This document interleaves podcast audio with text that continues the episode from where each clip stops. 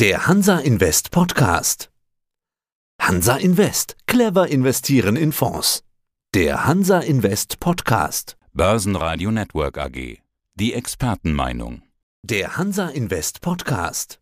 Hansa Invest. Clever investieren in Fonds.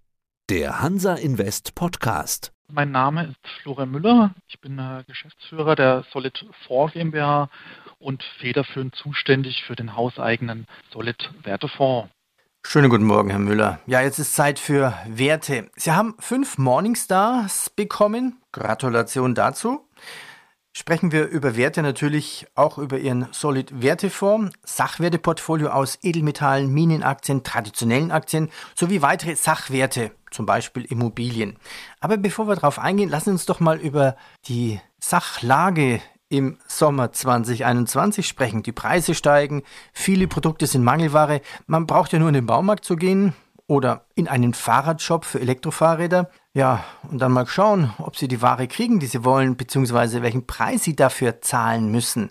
Wie ernst ist denn die Preissteigerung zu nehmen? Ist die Inflation dann dauerhaft hoch? Ja, Herr Heinrich, vielen Dank für die Einführung. Es ist so, dass wir diese ganze Steigerung auch der Inflationsrate eigentlich schon relativ zeitig immer prognostiziert und vorhergesagt haben. Im Moment ist, glaube ich, nach der letzten äh, Wasserstandsmeldung die äh, Inflation im Juli in Deutschland um 3,8 Prozent gestiegen. Das ist der größte Anstieg seit über 13 Jahren. In den USA sind wir bei deutlich über 5 Prozent. Es ist auf allen Ebenen zu sehen, dass diese Vermögenspreis, Englisch diese Asset Price Inflation, deutlich bemerkbar geworden ist. Jetzt kommt noch erschwerend hinzu, dass gerade im Automobilbereich Halbleiter fehlen und sozusagen dann auch noch akzeleriert diese Preisdynamik nach oben mitnehmen. Wir haben mit unserem Fonds, als er initiiert worden ist im Jahr 2017, schon diese gesamte Gemengenlage antizipiert bzw. gesehen, sprich die ausufernde Schuldendynamik. Jetzt erschwerend kommt hinzu, dass sich die Inflation dahingehend nach oben beschleunigt. Und hier stellt sich jetzt die grundsätzliche Frage eigentlich, ist es temporär die Inflation oder ist es eine strukturelle Inflation? Und unseres Erachtens stehen wir hier gerade am Beginn. Also wir gehen schwer davon aus, nach unserer eigenen Recherche und Analyse, dass wir dauerhaft so hohe Inflationsraten sehen werden. Das finde ich spannend, da würde ich gerne mal nachhaken. Ja, warum ist das so? Also Sie gehen davon aus, dass jetzt diese Corona-Peak der Inflation, dass das quasi der Beginn einer Dauerinflation ist? denken wir schon. Wir sehen es, also es sind ein paar Indikatoren, die wir zu Rate ziehen. Also beispielsweise, was jetzt sehr interessant ist, ist, dass beispielsweise die Immobilienpreise, wenn man die nominal betrachtet, mittlerweile 40 Prozent über den Preisen stehen von vor der Immobilienkrise in den USA von 2007, 2008 ein Jahreskontext haben sich um 20 Prozent erhöht. Das hat zur Folge natürlich, muss man kritisch sehen, dass natürlich auch ähm, mit einer zeitlichen Verzögerung von sechs bis neun Monaten dort auch die Mietpreise steigen. Und ähm, wieso ich hier immer die USA zu Rate nehme, weil die USA ist der Indikator, der letztendlich für die ganze Weltwirtschaft dann äh, verantwortlich ist, beziehungsweise seine Fühler ausstreckt. Hier in Deutschland sehen wir es speziell bei den Spritpreisen, die jetzt gegenüber letztem Jahr teilweise um 30, 40 Prozent gestiegen sind, vorhin angesprochen haben, die Lebensmittelpreise deutlich nach oben sind. Und wir haben gerade bei Dämmmaterial, Baustoffen, ähm, Komponententeile, wie gesagt, derzeit auch einen Engpass, was diese Preisdynamik natürlich nicht ins Stocken gerät, sondern das Angebot sinkt. Die Nachfrage ist weiterhin gegeben, sodass das natürlich ein perfekter Nährboden ist für weiter steigende Preise.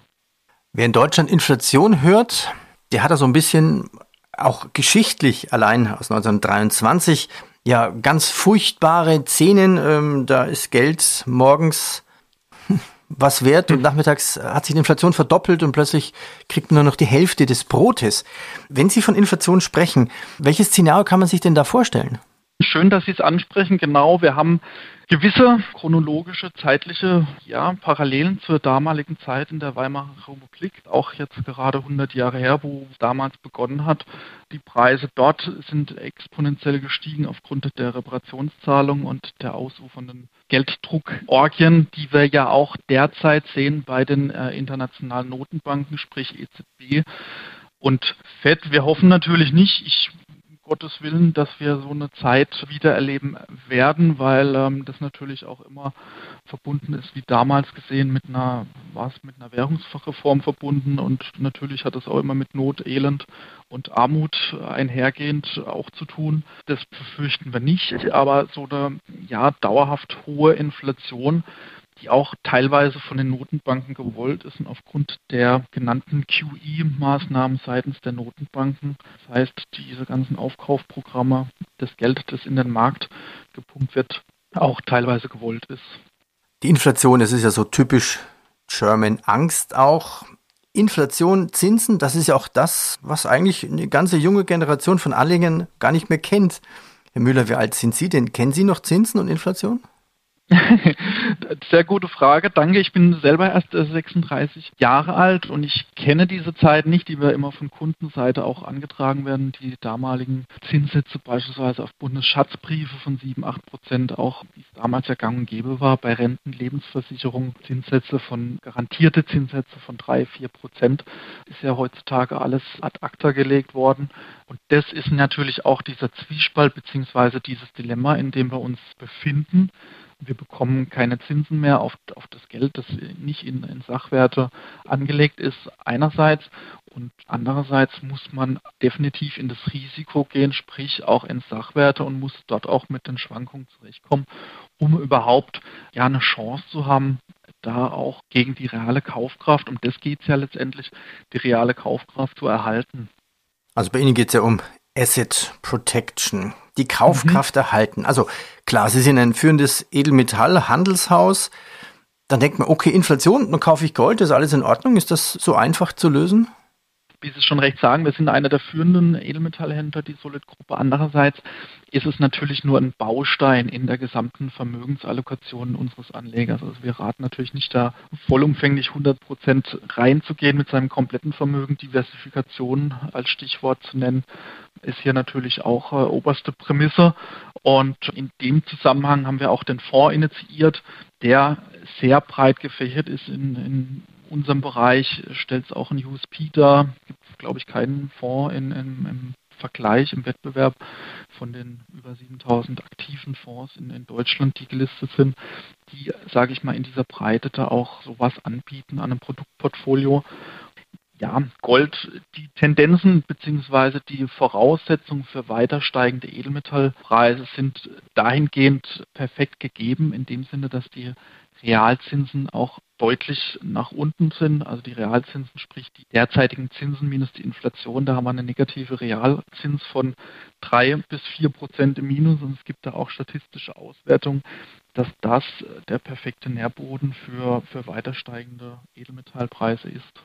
Bevor wir jetzt auf Ihren Fonds eingehen, lassen Sie uns noch mal schnell über Ihr Edelmetallgeschäft sprechen. Wie groß sind Sie eigentlich? Also das ist physische Geschäft. Was haben Sie so an Volumen im Jahr? Also wir haben mittlerweile ein äh, mittleres dreistelliges Millionenvolumina, was wir abwickeln mit unseren äh, Kunden. Wir haben eine mittlere fünfstellige Kundenanzahl, Tendenz stark steigend. Wir bekommen auch das Vertrauen. Es geht ja auch letztendlich darum, wir betreiben Aufklärungsarbeit hinsichtlich unseres Geldsystems und es kommt immer besser an, beziehungsweise wir erklären letztendlich, was Geld ist, was Gold auch als Geld ist und dahingehend ähm, bekommen wir, sind wir in den letzten paar Jahren deutlich gewachsen, auch von der Mitarbeiterzahl. Und, und was kann ich von Ihnen so haben? Also Gold nehme ich an, also Silber, Platin, was Sie, haben Sie so alles? Sie können vom physischen Kauf bei uns das sogenannte Tafelgeschäft von Gold, Silber, Platin, äh, Palladium, das sind die drei Weißmetalle, bis hin zu speziellen Verwahrkonzepten auch außerhalb der äh, Jurisdiktion von Deutschland, sprich der Schweiz. Das ist nochmal interessant, auch außerhalb der EU und auch beispielsweise als Lagerort, als Verwahrort Kanada, das jetzt auch immer mehr gefragt ist aufgrund von äh, ja auch politischen und finanziellen Repressionen.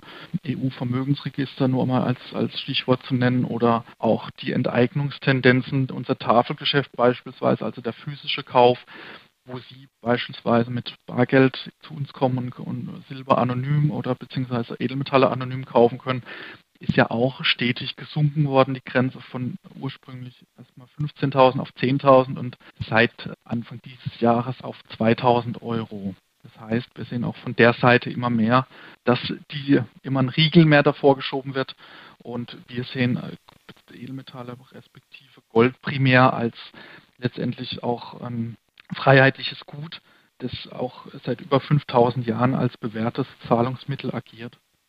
Kommen wir zu Ihrem Sachwerteportfolio. Wenn man jetzt sich Ihr Anlagefeld des Fonds betrachtet, das sind ja unterschiedliche Kategorien dabei, also Immobilien, Gold, physisch, Bargeld, Aktien, dann haben Sie auch Wald, Ackerland, Silber, Minenaktien, Kryptos und ganz normale Aktien. Gehen wir es doch mal so ein bisschen durch von der Strukturierung her.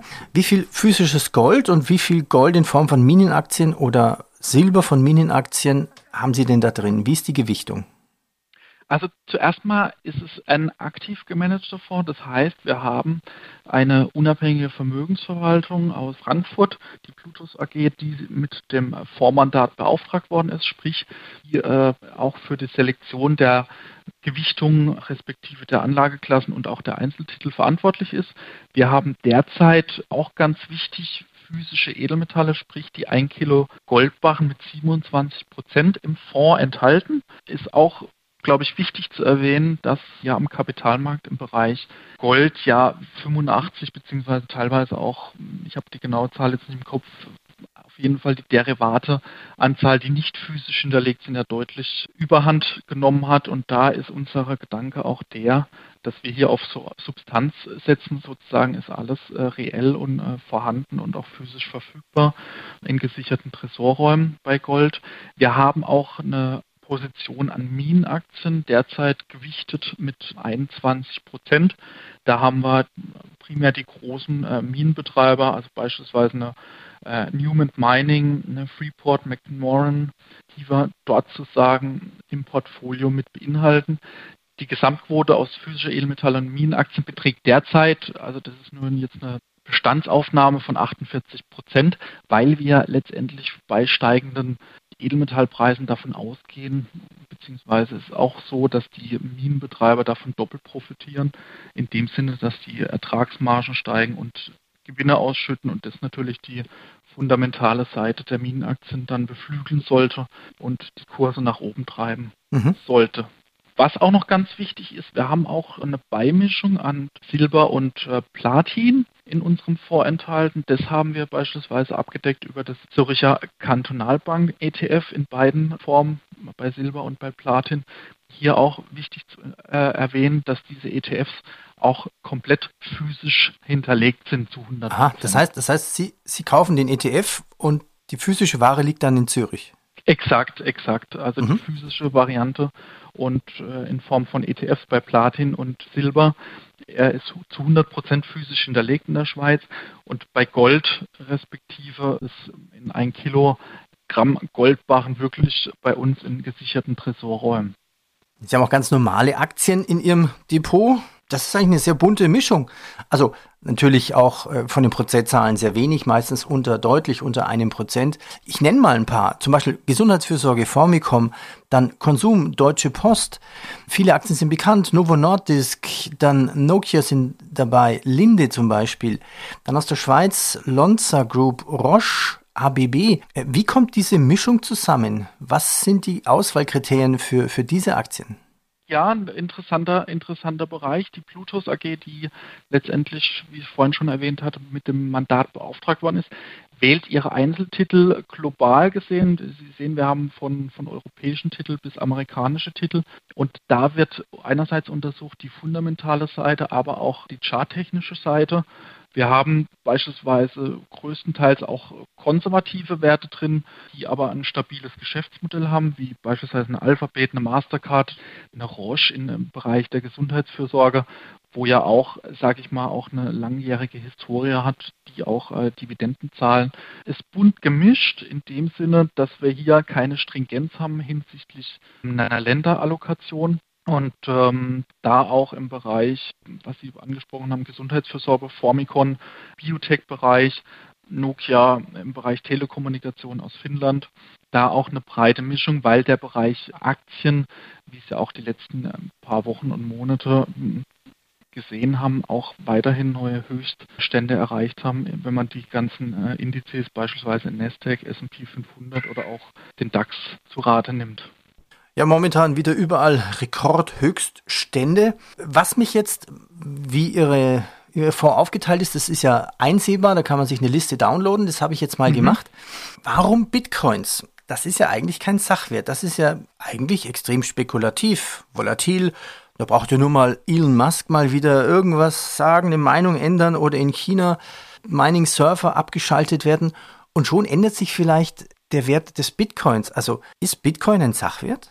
Also das ist eine gute Frage, Herr Henrich. Kryptowährung, das ist auch ein, ein, Unikum in dem Bereich als spekulative Beimischung in unserem Portfolio mit enthalten. Derzeit um die 4%, äh, einerseits Bitcoin, andererseits Ethereum, über auch physisch hinterlegte Kapitalmarktprodukte. Das eine ist ein ETP, ein Exchange Traded Product, das andere ein ETN, ein Exchange Traded Node.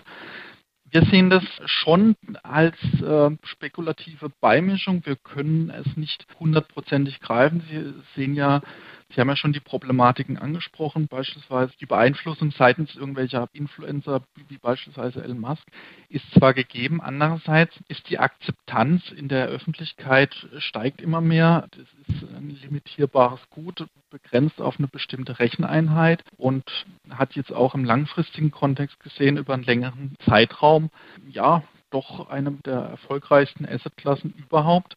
Und wir haben hier auch, das ist nochmal wichtig zu erwähnen, auch das aktive Management, die Plutus AG, die auch, ja, beispielsweise jetzt äh, super agiert hat in dem Umfeld, dass wir auch das deutlich reduzieren können, die Position. Also wir sind da auch charttechnisch auf dieser, auf dieser Komponente, wo wir das deutlich reduzieren können auf ein, zwei Prozent, haben jetzt aktuell vier, wir standen aber auch schon mal bei sieben Prozent.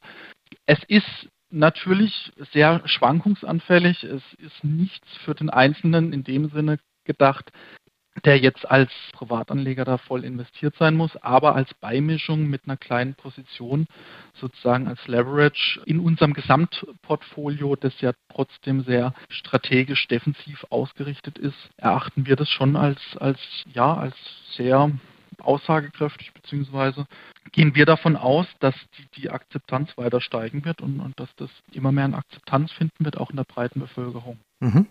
Ja, die letzte Position, Cash, die ist bei Ihnen sehr hoch, momentan 21 Prozent.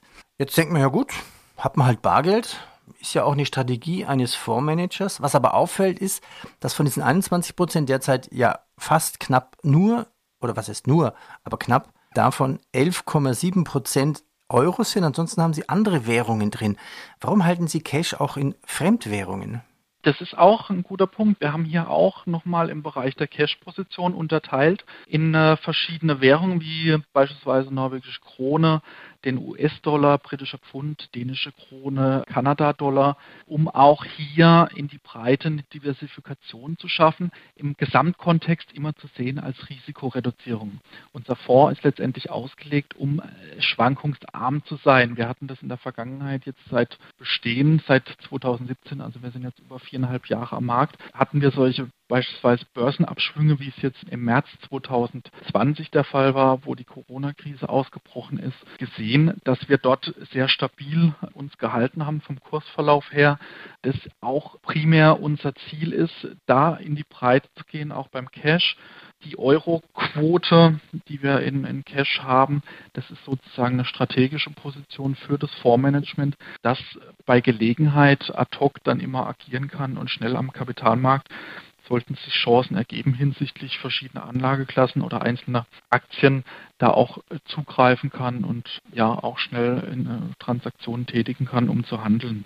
Herr Müller, dann sage ich schon mal vorläufig herzlichen Dank. Kommen wir zum Disclaimer. Also auf jeder PowerPoint-Präsentation ist am Ende auf der letzten Folie so ein Disclaimer-Hinweis. Da dachte ich mir, was sagen wir jetzt eigentlich dem Hörer? Klar, das war jetzt Werbung für Gold, für Sachwerte, natürlich auch für Ihren Fonds.